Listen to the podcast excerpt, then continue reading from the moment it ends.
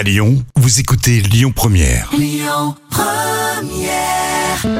Lyon Première, Success Story. Jean-François Pibre. Pour ce septième volet, Success Story vous conduit sur les traces d'une entreprise qui célèbre cette année ses 24 ans. Cette entreprise, créée en 1997 à quelques encablures du stade de Gerland, c'est bien sûr le Ninkasi. Le désormais célèbre brasseur a construit sa réussite sur un triptyque bière artisanale, burger et musique. Cette semaine, Christophe Fargier, son président fondateur, nous raconte comment, après avoir appris son métier aux USA, il revient à Lyon pour fonder le Ninkasi. Le jeune homme n'a que 25 ans, le pari est risqué et les débuts ne seront pas sans difficulté.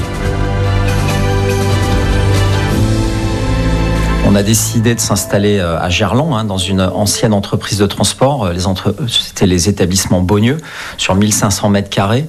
On est deux jeunes, on n'a rien prouvé dans notre vie. On n'a pas beaucoup de moyens financiers. Hein, ça a été un peu la love money. On a, demandé autour de nous euh, qui voulait nous aider. Et finalement, on a réussi à convaincre le propriétaire euh, de nous louer euh, son bâtiment. la maire du 7e arrondissement, à l'époque c'était Madame Desbazeilles, parce qu'on avait en concurrence sur le, site un Quick et une grosse discothèque, du moins des gens du milieu de la nuit. Et puis on a surtout réussi à, convaincre les banques euh, d'aider deux, petits jeunes sans expérience avec un, projet qui était euh, euh, quand même très novateur, hein, fabriquer de la bière, faire un lieu de vie avec du burger gourmet, avec la musique, du moins c'était c'était quelque chose sur lequel les banquiers n'avaient pas de référentiel. Donc ils auraient pu, du moins, tous ces gens-là auraient pu dire non, ils sont sympas ces deux petits jeunes, mais finalement c'est pas très crédible et finalement on a on a réussi et on a ouvert le 11 septembre 1997. Ce concept de, de bière restauration rapide de qualité et la musique. Ce trio là, ces trois piliers, c'est venu comment Le projet, hein, c'est une fabrique de bière. C'est vraiment l'idée principale. Et on s'est très vite rendu compte que le marché de la bière, il était fermé. Euh, impossible de rentrer dans les bars, restaurants avec les contrats brasseurs. Et puis, euh, la distribution très compliquée. Parce qu'il n'y a, personne qui s'intéresse à l'époque à, à des bières artisanales. Donc, on a tout de suite compris qu'il fallait qu'on crée dans la continuité du lieu de fabrication un lieu de consommation. Et après, on a fait des choses simples parce que euh, on n'était pas cuisinier. Euh, même si Kurt avait appris à fabriquer du pain, euh, on n'avait aucune expérience dans la restauration. Donc on a voulu mêler les deux produits que sont le pain et la bière parce qu'ils sont très proches. Hein. Ce sont deux, deux produits issus des céréales avec de la fermentation. Donc le bun, on fabriquait nos buns. On a, commencé avec des pizzas, des grosses pizzas américaines. Euh, Kurt avait aussi euh, ramené euh, un savoir-faire autour du barbecue. Donc on avait aussi au début une offre autour du barbecue. Mais la pizza et le barbecue, ça s'est très vite révélé compliqué parce qu'une une pizza américaine, il faut 25 minutes pour la cuire dans un four, dans un four à pain. le barbecue, on avait une grosse armoire cuisson lente, mais en fait on faisait des volumes qui étaient très faibles, donc on était très rapidement c'est pour ça que ce qui est resté, c'est le burger, c'est les, grandes salades. Euh, fait, on a cherché à se faire plaisir hein, et c'est vraiment un, des moteurs euh, de notre énergie qui nous amène à entreprendre. Euh, la musique, c'est parce qu'on adorait la musique. On était des énormes consommateurs de musique, de concerts. On avait dans notre entourage des musiciens euh, et on, s'est fait plaisir. On a fait finalement le, lieu qu'on aurait aimé avoir pendant nos années d'étudiants. Lieu de brassage, lieu de vie, la dimension festive, sans chichi. C'est vrai qu'il y, a cette dimension industrielle qu'on sent dans le Ninkasi parce que le, le lieu la continuité de la fabrique de bière. Souvent, on me dit, Christophe, tu as été visionnaire. Euh, je pense que non. Il n'y a, pas, a pas de vision. On est, on est très réaliste dans ce qu'on fait. On, fait. on est aussi euh, pragmatique, on fait ce qu'on sait faire. Et puis après, quand on prend du plaisir, quand on fait quelque chose pour prendre du plaisir, il y a quand même une grande chance que euh, on trouve des gens qui vont être sur la même longueur d'onde que nous et vont également prendre du plaisir à fréquenter notre, notre établissement. Vous vous souvenez de l'évolution dans les premiers mois, les premiers ou même les deux premières années? Je m'en souviens parce que ça n'a pas du tout fonctionné euh, euh, tout de suite. Alors, on est déjà un peu excentré à l'époque, hein, il n'y a pas de métro, euh, donc c'est pas si simple que ça de venir à Gerland pour fréquenter l'établissement. Euh, on fait une bière qui a énormément de goût, et c'est pas du tout dans les référentiels de l'époque, hein, parce qu'à l'époque c'est que les bières euh, industrielles qui sont euh, souvent des bières blondes légères. Donc beaucoup de gens fréquentent le lieu, et moi quand je leur sers une bière, me disent ah ben votre bière elle est pas bonne, donc c'est dur. Ce qu'il faut leur dire, alors, euh, bah, vous avez le droit de pas l'aimer. Hein, les goûts, c'est des choses qui se discutent pas. Mais notre bière, elle est bonne et je vais vous expliquer pourquoi. On utilise 100% euh, d'ingrédients naturels, du moins 100% de malt.